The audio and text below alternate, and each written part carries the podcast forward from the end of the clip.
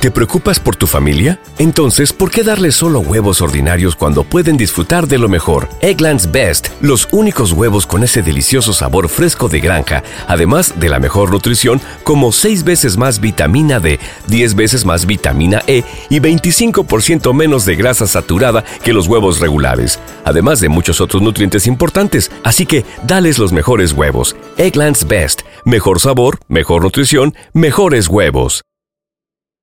¿No se merece tu familia lo mejor? Entonces, ¿por qué no los mejores huevos? Ahora, Egglands Best están disponibles en deliciosas opciones. Huevos clásicos, de gallina libre de jaula y orgánicos de Egglands, que ofrecen un sabor más delicioso y fresco de granja que le encantará a tu familia. En comparación con los huevos ordinarios, Egglands Best contiene la mejor nutrición como 6 veces más vitamina D, 10 veces más vitamina E y el doble de omega 3 y B12. Solo Egglands Best. Mejor sabor, mejor nutrición, mejores huevos. Visita egglandsbest.com para más información. Hola, yo soy Mariano y si te gusta este contenido te invito al canal Investigadores Criminales, donde también podrás escucharme.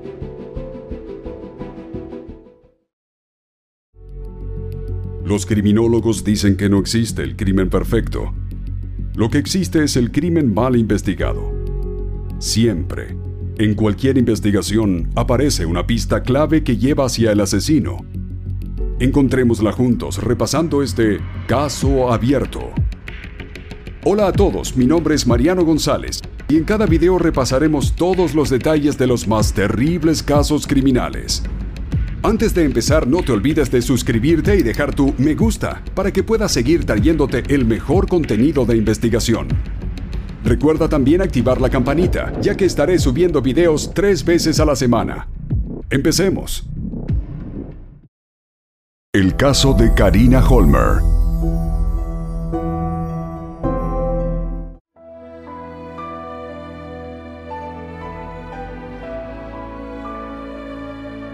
A sus 20 años, Karina Holmer era una soñadora que ansiaba conocer el mundo más allá de Skillingarid, la tranquila ciudad de Suecia donde vivía junto a su familia.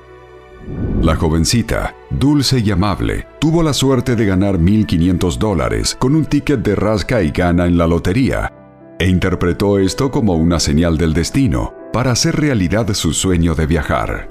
Decidió usar el dinero para volar a Estados Unidos, donde consiguió trabajo de niñera con una familia de buena posición económica en el suburbio de Dover, en Boston. Aunque estaba feliz de ir a conocer otro país, tenía sentimientos encontrados por separarse de su familia y sus amigos.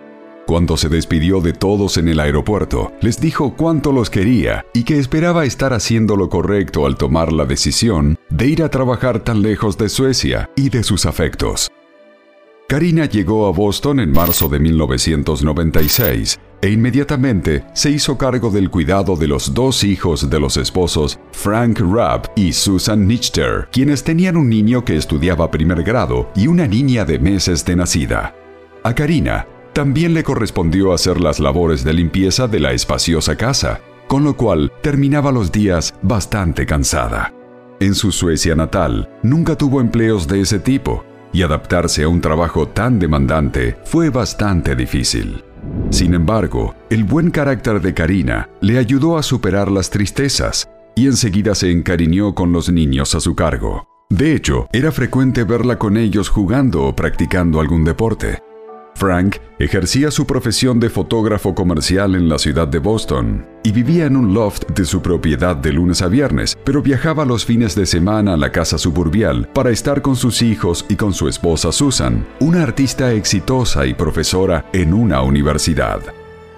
Cuando Frank llegaba, Karina se iba al loft a pasar sus días libres y hacer lo que cualquier chica de su edad haría, salir con otras jóvenes niñeras para explorar los cafés de Newbury Street y los clubes nocturnos del centro de Boston. Con frecuencia se les veía a altas horas de la noche o durante las madrugadas, andando en grupo de un club a otro, riendo y bromeando. Karina les enviaba cartas a su familia y sus amigos contando todas las emociones al conocer sitios nuevos, lo bien que se sentía cuidando a los niños y lo agradables que eran los fines de semana cuando salía de paseo con otras jovencitas de su edad.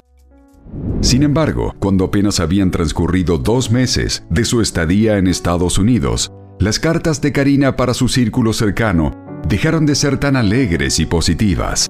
Estaba nostálgica y añoraba sentirse segura y protegida, rodeada de quienes sentían por ella afecto verdadero.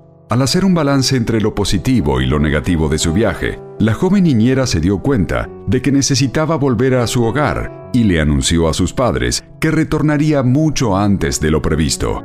Para entonces ya tenía tres meses residiendo en Boston y parecía tener prisa verdadera en salir de esa ciudad estadounidense.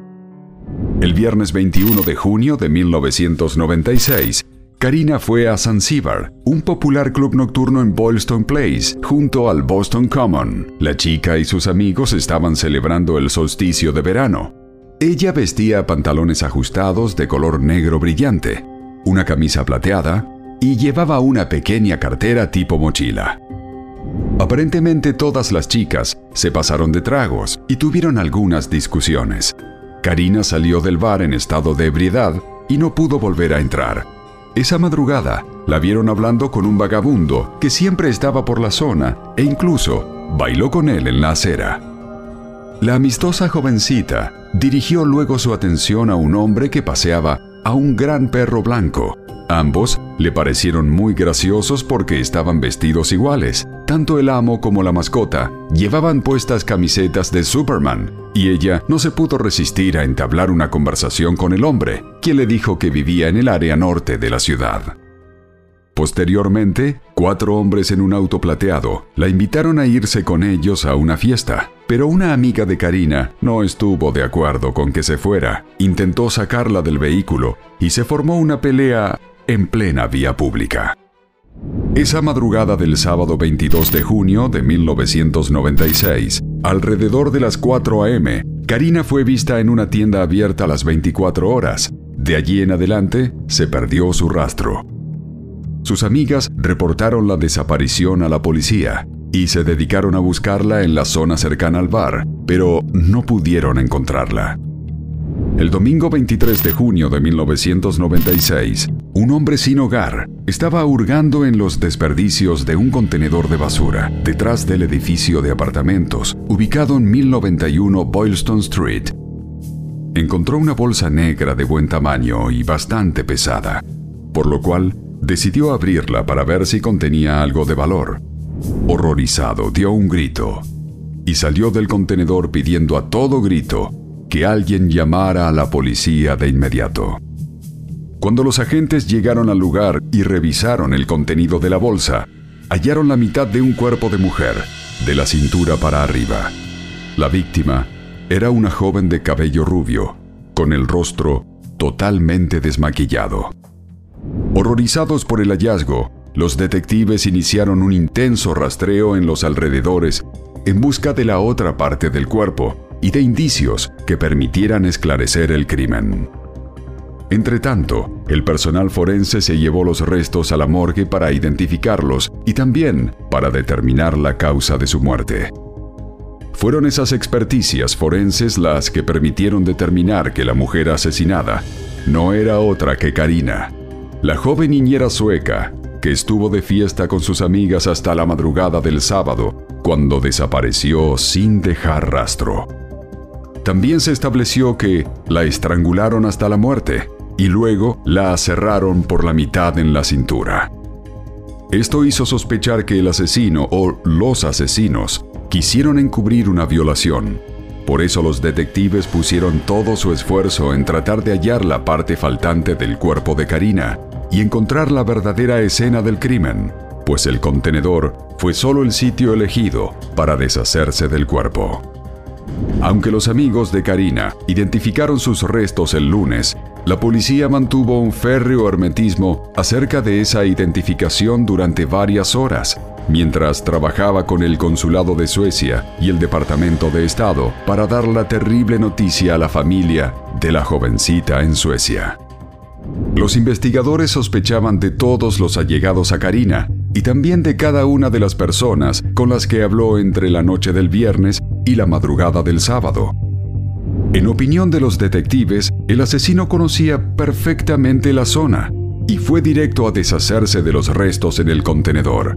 A sabiendas de que nadie lo vería, porque estaba en la parte trasera de un edificio, en un lugar muy poco visible.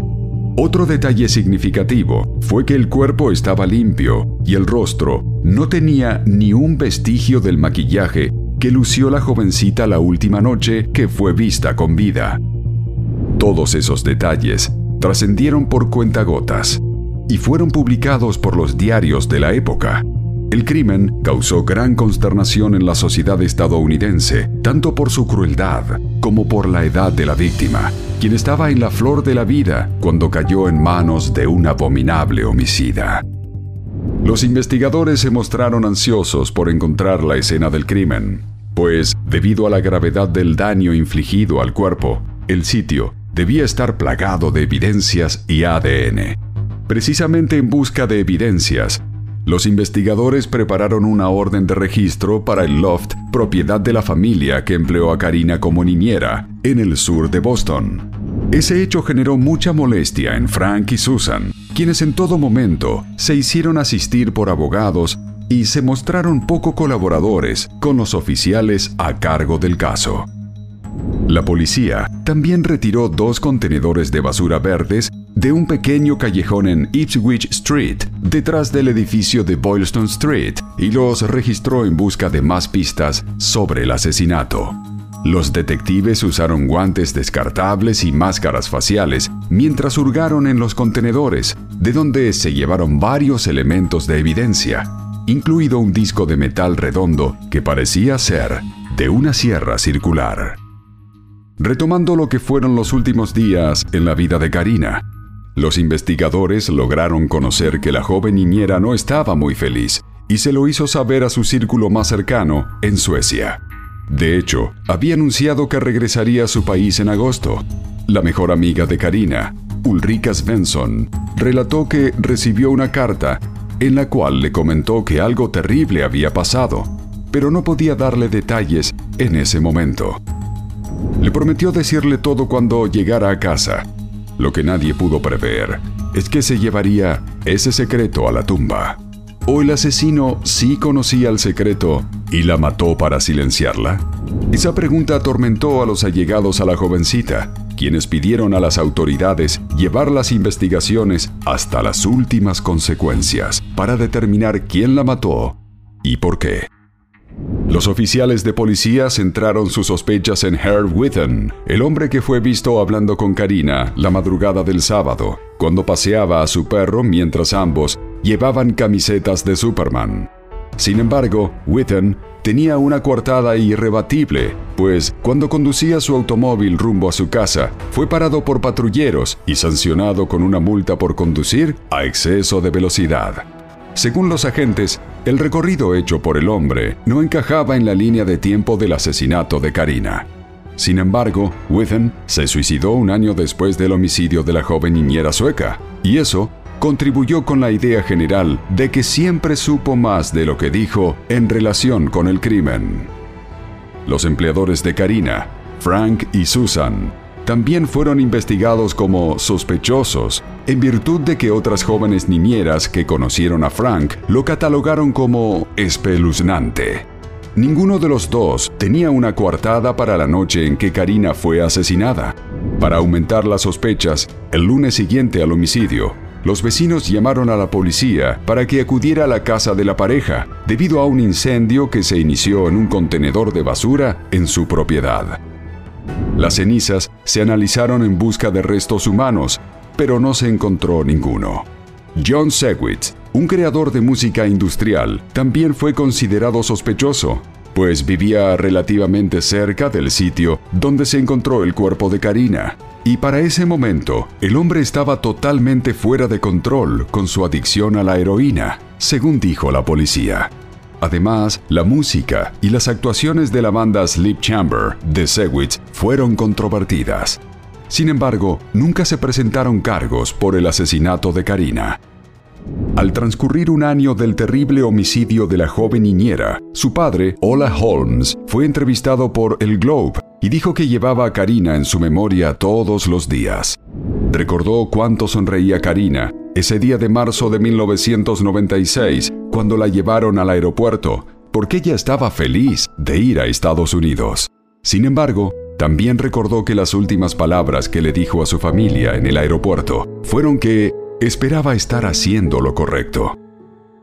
A 26 años del atroz crimen, el asesino no ha sido capturado y la familia todavía espera que alguien responda por qué decidió quitarle la vida a una jovencita llena de sueños e ilusiones que viajó a Estados Unidos para trabajar de niñera, pero que añoraba volver a su hogar y tenía planes para hacerlo durante el mes de agosto. El abominable crimen dejó una profunda huella en quienes conocieron a Karina y en quienes sintieron empatía por ella y su terrible final. Con frecuencia, personas depositaron flores como un homenaje póstumo en el sitio donde fueron hallados sus restos. En un intento por esclarecer el terrible homicidio, el sargento detective John Boyle, portavoz del Departamento de Policía, dijo que todavía existe la posibilidad de que alguien recuerde haber escuchado o visto algo ese día. Le pidió a los residentes de Boston que refresquen su memoria, porque el crimen fue tan brutal que seguramente no sucedió en silencio. Insistió en que cualquier pieza de información sin importar cuán pequeña o aparentemente insignificante pueda parecer, podría marcar una gran diferencia en el curso de la larga investigación de este caso que estremeció a la sociedad estadounidense por su crueldad. También dijo que es posible que alguien que no quería hablar con la policía en ese momento esté dispuesto a hacerlo ahora, porque la gente cambia pidió a quien pudiera aportar información, actuar de buena fe y dejar de guardar silencio. La familia de Karina nunca ha logrado superar su ausencia, pues mientras todos hacían planes para su retorno en agosto de 1996, un cruel homicida cegó su vida a la madrugada del 22 de junio y se deshizo de su cuerpo en un contenedor de basura como si no valiera nada.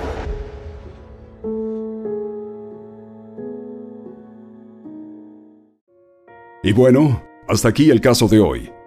Como siempre agradezco tu apoyo a mi trabajo. Si te suscribes, das un me gusta y compartes este video, me ayudarás a seguir creando contenido. Hasta pronto.